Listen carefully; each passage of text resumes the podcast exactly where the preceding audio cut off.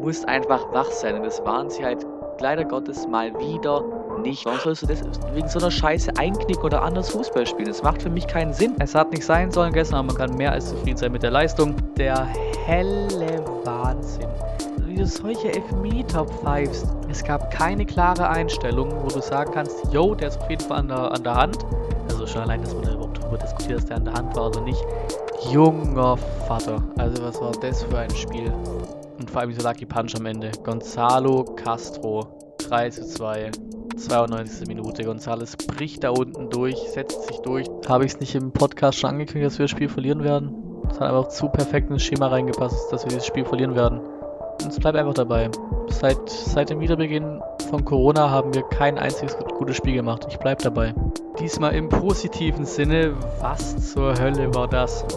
Das hätte, glaube ich, keine Sau erwartet. Ich glaube, hätte mir irgendwer nach dem KSC-Spiel gesagt, du bist komfortabel am letzten Spieltag auf, auf dem zweiten Platz aufgestiegen.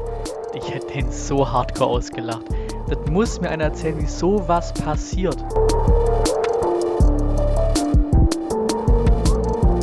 Und ein Moinsen zu einer etwas kürzeren Ausgabe heute vom Podcast bei uns. Da ist morgen am Donnerstag um 14 Uhr jeweils bei mir auf dem Kanal und auf dem Kanal von meinem Gast, vom Real Nico, dem Werder Bremen YouTuber, äh, zwei Videos gibt wieder, wie ihr es noch gekannt, wie ihr es noch kennt, quasi auch vom, vom Casey damals im Schalke-Spiel, da er heute einfach quasi, ja, so ein bisschen, sagen wir mal so ein bisschen random, random News aneinandergereiht.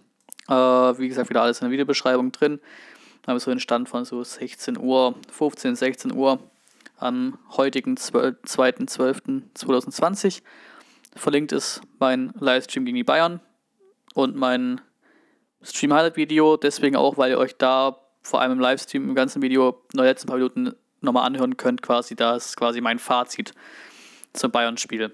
Weil jetzt werde ich hier nicht mehr groß drauf eingehen.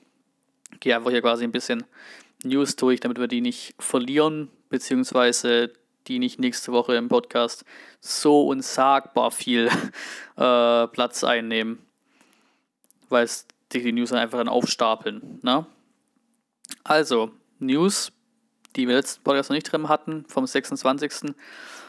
Ähm, VfB bindet Wataru Endo bis, zum vier, bis 2024. Eine weitere richtig, richtig geile Verlängerung um zwei Jahre weiter verlängert bis zum 30. Juni 2024 und da laut Kicker auch wieder ohne Ausstiegsklausel. Einfach nur, wie bei Gonzales auch, einfach nur geile Arbeit. Dann ist gar noch ein bisschen von, von vor dem Bayern-Spiel, Materazzo vor Bayern, dann wissen wir, dann wissen wir, wo wir stehen. War ja klar, so ein bisschen, ja, halt, na, kannst du gegen Bayern Standortbestimmung sagen? Puh, keine Ahnung. Eigentlich ja nicht so wirklich, ne? Oder zumindest kein wegweisendes Spiel oder sowas. Aber, wie gesagt, ich gehe nicht mehr groß auf das Bayern-Spiel ein, aber wie gesagt, wir haben gesehen, wir können zu 100% bestehen in der Liga. Wir waren sehr, sehr kurz davor, den Bayern einen Unentschieden abzunehmen und hätten uns auch einen Unentschieden verdient gehabt. Dann hier noch ein Artikel auf Englisch, aber ganz cool von ESPN über Materazzo und über den VfB. Ein schöner Artikel, könnt ihr euch gerne durchlesen, wenn ihr Bock drauf habt. Dann hier VfB exklusiv oder man könnte natürlich auf, auf transfermarkt.de auch gucken, aber es gab ein paar Marktwertänderungen. Äh, die größten Veränderungen hier mal aufgelistet. Eckloff ist um 500% gestiegen auf 1,5 Millionen. Kulibali ist jetzt auf 2 Millionen hoch, Klimovic auf 2,5 hoch, Endo auf 6 Millionen Marktwert hoch. Die teuersten Spieler sind dann Gonzales mit einem 16 Millionen Marktwert und Mangala mit 14 Millionen Marktwert. Dann hier Triple von Misslintat vom 27. Tag später. Auch Sosa verlängert vorzeitig beim VfB. Es war, ja, ja, man kann halt nicht so wirklich in diese Reihe von, von Gonzales und Endo einreihen halt, ne? So von der krassen Wichtigkeit bisher. Aber man merkt schon, dass die sehr, sehr hohe Stücke auf den guten Sosa halten. Hat jetzt auch gegen die Bayern dann schon mal direkt ein gutes Spiel gemacht, so mit, mit Rückenwind durch die Verlängerung. Da hat er sich auch verlängert bis 2025. Und da dann auch, soweit ich weiß, äh, also, soweit ich es glaube, da auch wieder keine Ausstiegsklauseln drin. Ich glaube, das hat der VfB, glaube auch nicht mehr vor, irgendwo Ausstiegsklauseln reinzubauen. Ist ja auch, ist ja auch clever so. Aber kann man machen. Und so hat er direkt auch ein gutes Spiel gemacht. Wie gesagt, es hat die Frage, inwieweit er sich noch eine Chance verdient hat. Das ist auch schon die dritte Saison bei uns jetzt. Nie krass durchgesetzt, aber letzten paar Spiele, die er gespielt hat, gefall, hat er mir echt ganz gut gefallen. Genau, da hat man noch hier den, den Post vom VfB dazu auf Twitter, neben dem Artikel vom, vom Kicker. Und dann, äh, ja, was dazu sagen kann, ist eigentlich wirklich, was halt noch fehlt, ist die Verlängerung von Missentat. Die fehlt wahrscheinlich echt vielen Leuten noch, ne? Die darf gerne folgen. Dann hier quasi am Spieltag selber der Matarazzo Geburtstag, da nochmal alles Gute nachträglich. Von der Leistung hat er ein gutes, ich sag mal, von der, von der Leistung hat er ein Geburtstagsgeschenk bekommen, aber halt nicht vom Ergebnis. Dann hier auch ein cooles Video der Fußball vom Schwabensturm 2002 von unserer Ultra-Gruppierung. Kann man sich auf jeden Fall mal angucken. Ist hier dann die Website von dem mit dem Video drin, dem YouTube-Video. Geht das so ein bisschen um die ja, Verteilung vom, von TV-Geldern, ne? die ja durchaus zu kritisieren ist. Das ist da ganz schön dargestellt, könnt ihr euch gerne mal reinziehen. Dann hier die Story ist leider wieder gelöscht vom VfB, war aber zum Bayern-Spiel, deswegen habe ich auch einmal den VfB-Instagram-Kanal verlinkt. Habe da einen Screenshot gemacht gehabt davon. Ähm, weil der VfB einfach nach dieser durchaus sehr, sehr strittigen Situation rund um den VAR und das vermeintliche Foul von Kulibali an Neuer, haben sie einfach das Bild reingemacht, wie der Schiri dran steht am, am, äh, am VAR quasi, dass sich das halt anguckt auf dem Feld und unten einfach, was man irgendwie jetzt machen kann, quasi in einen Post eingebettet in ihre Story von Wums Sport. so ein Meme-Post halt, ihr kennt ja Wums vermutlich wo dann halt dieses Ding kommt, dieses Bild ist, wie sich Stuttgart-Fans den VR-Raum vorstellen, da einfach das Bild davon ist, wie halt so ein VR-Raum aussieht und halt da überall irgendwie Bayern-Wappen hängen, Bayern-Plakate hängen und so Geschichten, ne, dieser Bayern-Bonus mäßig, hat einfach der offizielle VfB-Account da reingepackt. Das finde ich schon irgendwie eine geile Aktion. Aber wirklich, wirklich sehr, sehr schade. Ne? Man stellt sich mal vor, dass man da einfach solche Spiele oder generell die Saison bisher und solche Spiele einfach live sehen können im Stadion mit 60.000, die dich, die dich pushen. Klar ist natürlich dann auswärts, ne? Hätten die anderen Gegner auch noch äh, Aus äh, Heimfans gehabt und sowas, aber trotzdem, diese Mannschaft hätte so verdient und auch wir Fans hätten so verdient, mal in der Kombination mit auch einer Mannschaft, die es verdient hätte, dieses Team live im Stadion zu sehen, hätten wir uns alles so dermaßen verdient. Und dann wäre auch wirklich so Spiele wie Köln oder so, oder jetzt auch die Bayern oder so, da wäre wirklich in den letzten Minuten noch was drin gewesen, wenn dann irgendwer noch nach vorne gepusht hätte. Jetzt von den Rängen aus. Dann hier, das Bild hat jemand auf Twitter gepostet, zumindest auch Story von Nicolas Gonzalez, der natürlich auf der ne, Tribüne saß halt, ne?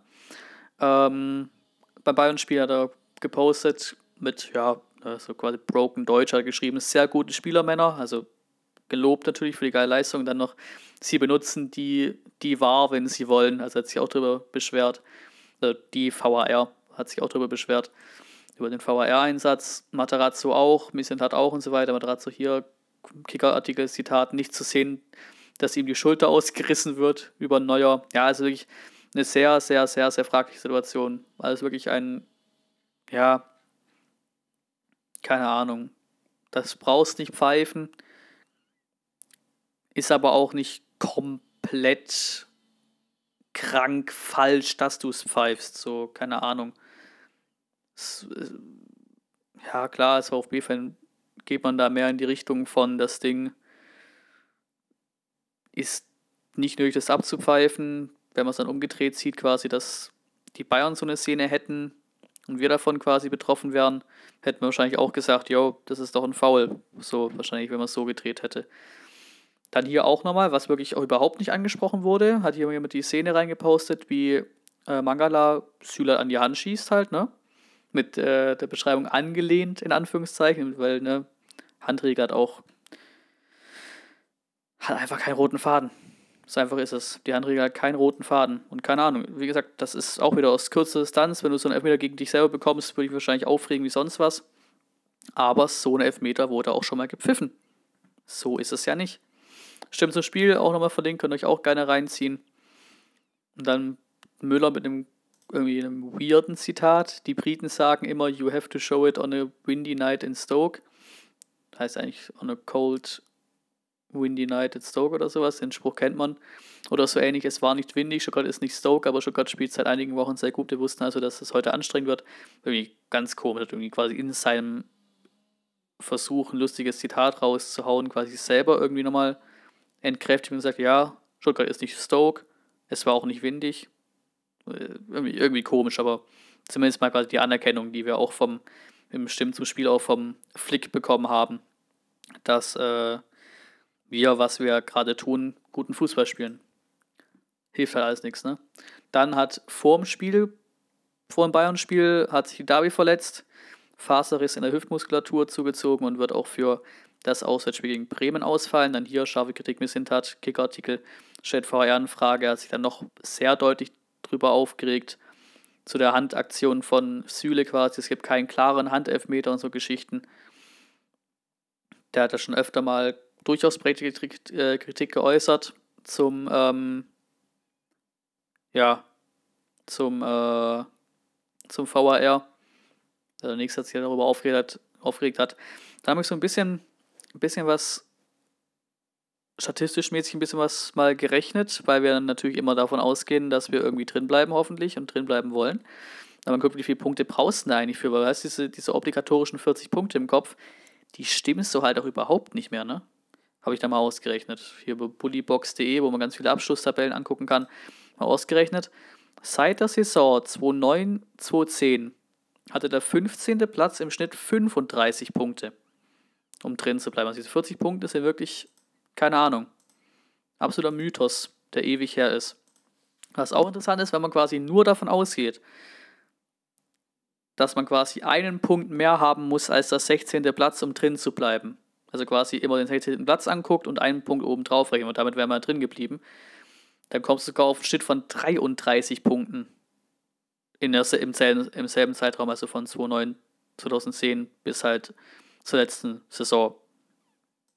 33 Punkte brauchst du. Wie gesagt, bei uns auch in der Saison, als wir abgestiegen sind, waren wir auf der Relegationsplatz mit 28 Punkten als 16. Das heißt, du hast theoretisch 29 gebraucht, um drin zu bleiben. 29 Punkte als 15. So. Ein absoluter Mythos. Also richtig krank. Das ist einfach ein Schnitt von unter einem, einem Punkt pro Spiel, ne? Also minimal unter 1,0er Schnitt. Mit 33 Punkten aus 34 Spielen drin zu bleiben. Ganz wild. Dann hier die falsche 9. Wir haben einen Sieger. Trikot des VfB wurde zum schönsten Außertrikot der ersten und Zweitligisten gewählt. Unser geiles schwarzes Trikot mit den, mit den roten Streifen drin und den, den Elementen von, von der Stuttgarter Karte und Stadion so Geschichten. Sieht auch echt ganz fresh aus. Dann hier Thematik hat man ja vorhin schon kurz. TV-Gelder. Bayern streicht 105,4 Millionen Euro ein. Ja, da kann man sich mal so ein bisschen, oder zumindest hier wieder genau, wir bekommen 45,71 Millionen Euro. Sind da natürlich, ich glaube, irgendwie in den letzten drei oder vier Plätzen von den 18 Bundesligisten, was das angeht. Da haben wir hier ganz nett Chancenfeuerwerk von Spocks, ein Zusammenschnitt von unseren Chancen gegen Bayern, falls man noch ein bisschen traurig sein will und gucken will, wie easy wir da eigentlich wirklich mit ein bisschen besserer Torausbeute in Unschieden ho hätten holen können. Kann man sich das da keine reinziehen. Dann ganz interessant über ein Football-Video. Ähm, Habe ich jetzt hier nicht verlinkt, aber ihr kennt es ja, das war ein Football-Video war es, glaube ich, äh, wo sie wieder auf den Spieltag eingegangen sind. Da hat einer gesagt, zur Kolibali-Szene mit dem Foul quasi, auch berechtigt, dass die Kulibali-Szene so von dem Körpereinsatz und sowas nirgendwo anders auf dem Platz ein Foul wäre. Nirgends wäre das auf dem Platz ein Foul, hat er gesagt. Warum dann dort? Liegt es nur daran, dass da ein Manu Neuer steht? Liegt es daran, dass es allgemein halt im 16er ist und dass es der Torwart betroffen ist oder so? Aber warum ist es da ein Foul? Fand ich auch ganz interessant, den Spruch. Dann hier Förster, auch Artikel, auch mir hat die Kaltschnelligkeit gefehlt. Da kann man jetzt ein bisschen böse sagen, dass es gerade ihm gefehlt hat. Der hat halt die dicken Dinger liegen lassen zum 2 zu 0. Aber gut, ne? Kaltschnätzigkeit generell, das war halt wirklich der Unterschied. Das war das schöne Ding. Du hast gegen die Bayern hast du nicht spielerisch verloren. Du wurdest nicht wegdominiert. Du hast rein an individuelle Klasse, Kaltschnäuzigkeit und halt einfach ähm, Torausbeute verloren. Mehr nicht. Das ist einfach ein schönes Gefühl gewesen dann. Hier auch nochmal falsche 9 ist ein schönes Bild, ein sehr, sehr schönes Bild. In der kommenden Woche, das war am 30. November, also in dieser Woche, nee, okay, doch, wir haben, dachte die ganze Zeit, dass der Montag der 1. Dezember ist, nee, also nächste Woche scheinbar, ähm, legt, der, legt die DFL den Schlüssel für die Verteilung der TV-Gelder für die nächsten vier Jahre fest. Und hier haben wir gerade aktuell dieses Vier-Säulen-Modell und bla bla bla, aber jetzt auch keinen genauen Einblicke da rein.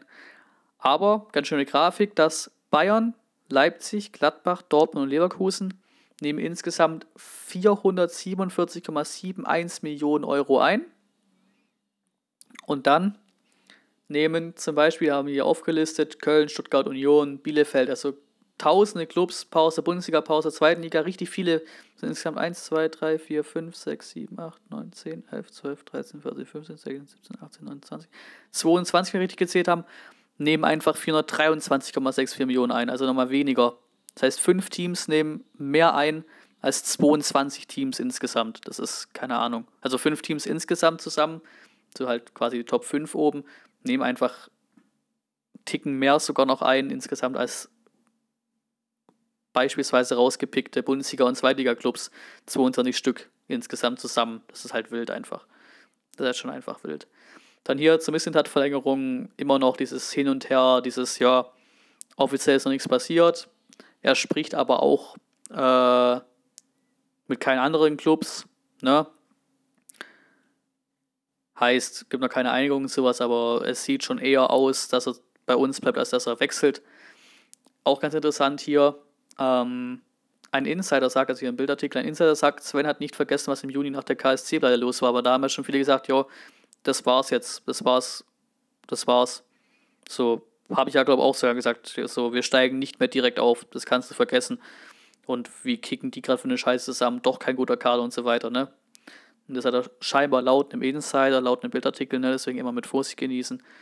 Ähm, ist das dann wohl ein bisschen hängen geblieben, auch finanziell könnte er, glaube ich, ein bisschen mehr Gehalt noch verdienen, als es aktuell tut. Genau, aber wie gesagt, der VfB ist gerade absolut in der Pole Position, spricht mit keinem anderen Verein, ein bisschen da gesagt. Von dem her bin ich da recht positiv und kann es mir irgendwie auch nicht vorstellen. Entweder sogar als Abschiedsgeschenk, dass man Gonzales, Endo und so Leute halt schön mit Verträgen ein gutes Zeichen setzt und die verlängert vielleicht quasi als Abschiedsgeschenk, kann es mir fast nicht vorstellen, dass du dann so zukunftsmäßig dich so aufbaust und so wichtige Verträge und sowas abschließt und so und dich dann im Sommer verpisst. Das kann ich mir irgendwie nicht vorstellen. Dann hier wieder unser noch Nikos Plan, wo ein Footballartikel, González Fest, VfB nicht im Winter, ist ja auch klar, ne?